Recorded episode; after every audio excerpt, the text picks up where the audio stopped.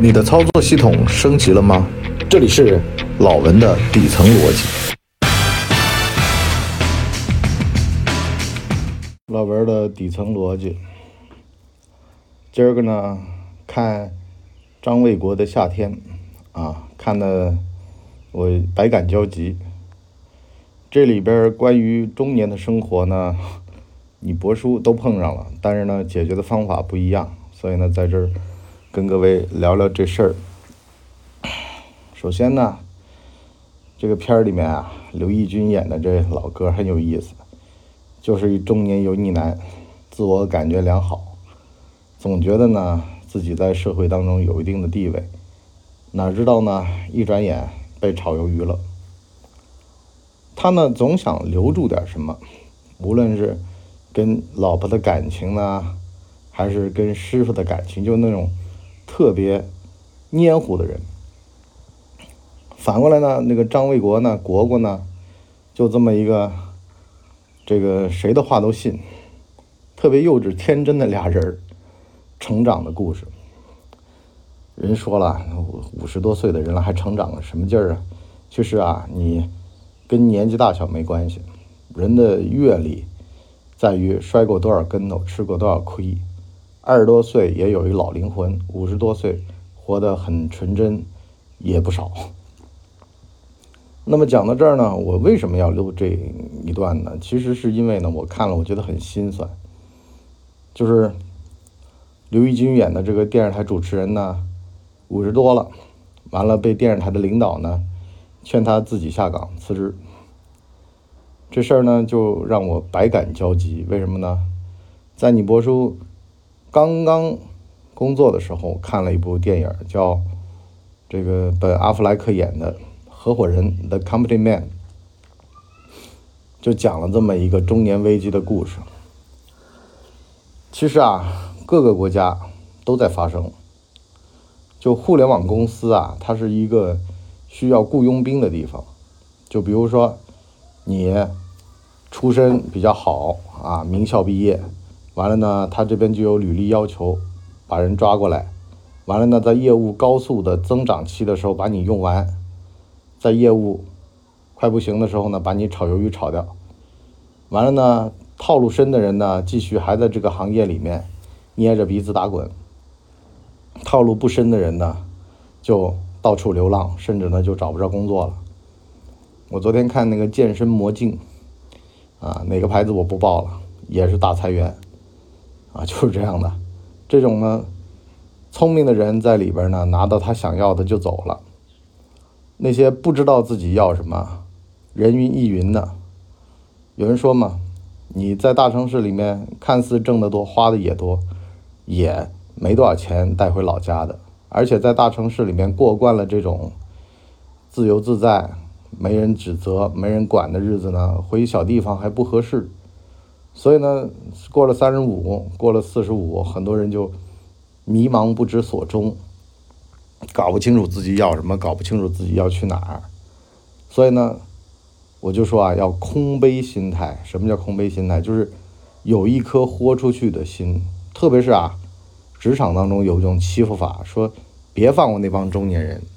这里边当然是两层意思，一层意思是就地躺平，另外一层意思是休息好了继续上路。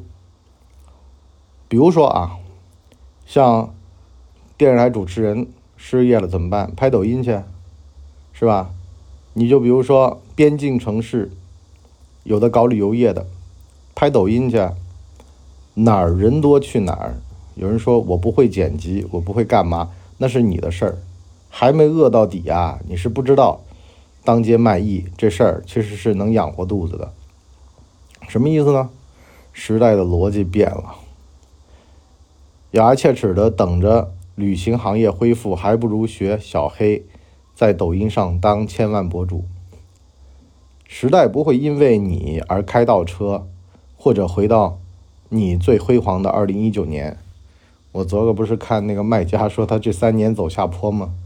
我觉得挺有意思。文化人他可以这么讲话，可以这么的跟你聊事儿，但是你千万不能信了文化人的那套鞋，啊，他跟你不一样，他本来就是一个内心敏感、靠敏感来吃饭的人，你不行，你要皮是粗糙，啊，你不能自怨自艾，不能觉得自己哎呀这几年倒霉什么的。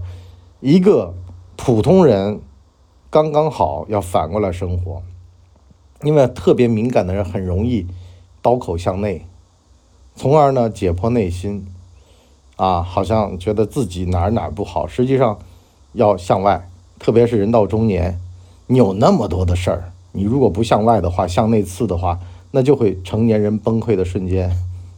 就像这电视剧里面，果果把他爹的这个骨灰撒江里面，完了被人追的时候，把骨灰坛掉江里面了。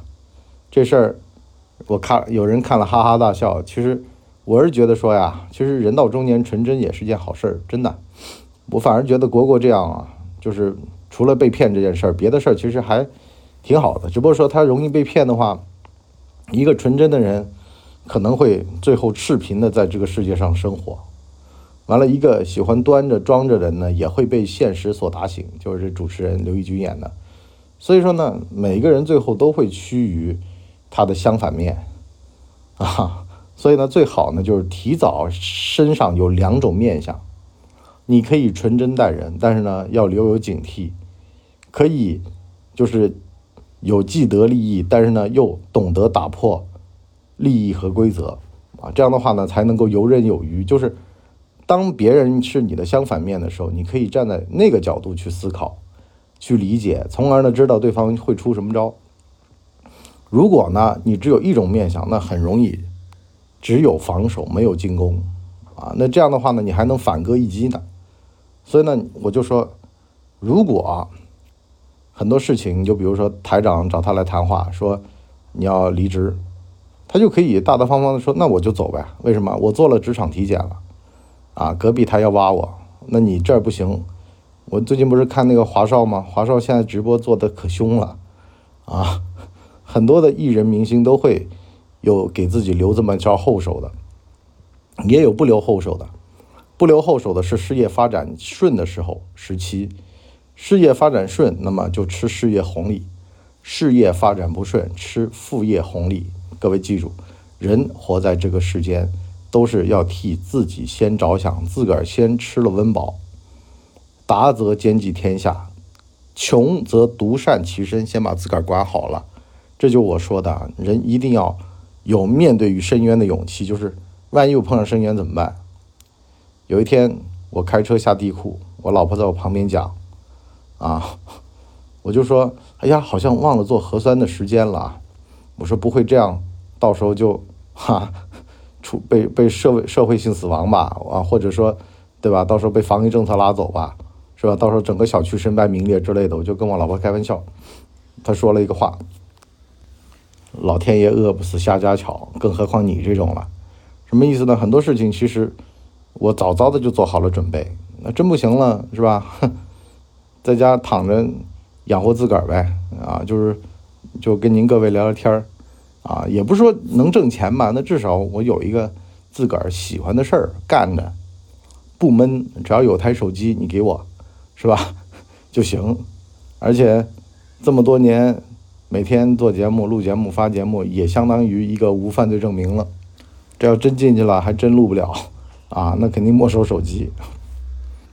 其实就是做好两手准备，不行了还有另外一个方案 Plan B，行了的话那就吃事业红利。第二呢是滑到哪儿算哪儿，过一天算一天，也别想太多，一定要有那种啊就碰上了事儿解决事儿的勇气，解决不了也可以绕过去。完了呢有问题呢解决问题，没有问题不要徒增烦恼。有事儿咱们说事儿，没事儿。我自得其乐，我修身养性，我就地躺平，我睡一觉都行。你包括说现在像你不说，我现在越来越豁达了，就是我早上起来我就开一电视剧，完事儿呢就健身，我什么都不管，我早上一大早先把这事儿做完，等到哎我感觉有劲儿了，有感觉了，那我录一集啊，就是现在这个状态。也就是说呢，顺势而为，慢慢的发现了，就是前几天。柳岩在做节目的时候说的“四十不惑”那感觉，说有惑有不惑，无没惑呢，就是大部分问题都已经不在乎了。他人怎么看自己都不在乎了，只要不影响别人，想怎么干怎么干。但是呢，还是有货的，祸什么呢？就自个儿对于一些烦恼，他还是有的，但是呢，会越来越少，而且很多问题会转换思维了，啊，会升维了。这就导致到呢，其实人到中年该怎么过日子呢？该怎么思考呢？我们下半集跟各位再仔细聊。其实啊，我总结的话呀，就是越来越聚焦，不太分散。以前眼光会往余光会往旁边扫，说他怎么看我，他怎么看我。现在就是全力盯紧自己的这个事儿，事儿干好了，什么事儿都顺。你就像主持人，他的收视率上去了，他领导自然对他态度好。果果，他的问题是什么呢？他的问题是，他现在处于一个危机当中，危机当中更重要的是先停下来想一想，不要去乱出招。他这个卖马这个事儿，古董这个事儿，实际上就是在乱出招了啊！乱则不动，不动就不乱啊！这个我们下半集跟大家讲讲怎么样中年危机拆弹。下半集聊，拜拜。我们的节目一般在周二和周五更新，如果有加更的话，应该会是星期日。全网都叫干嘛播客？感谢您的收听。我们付费下半集再见。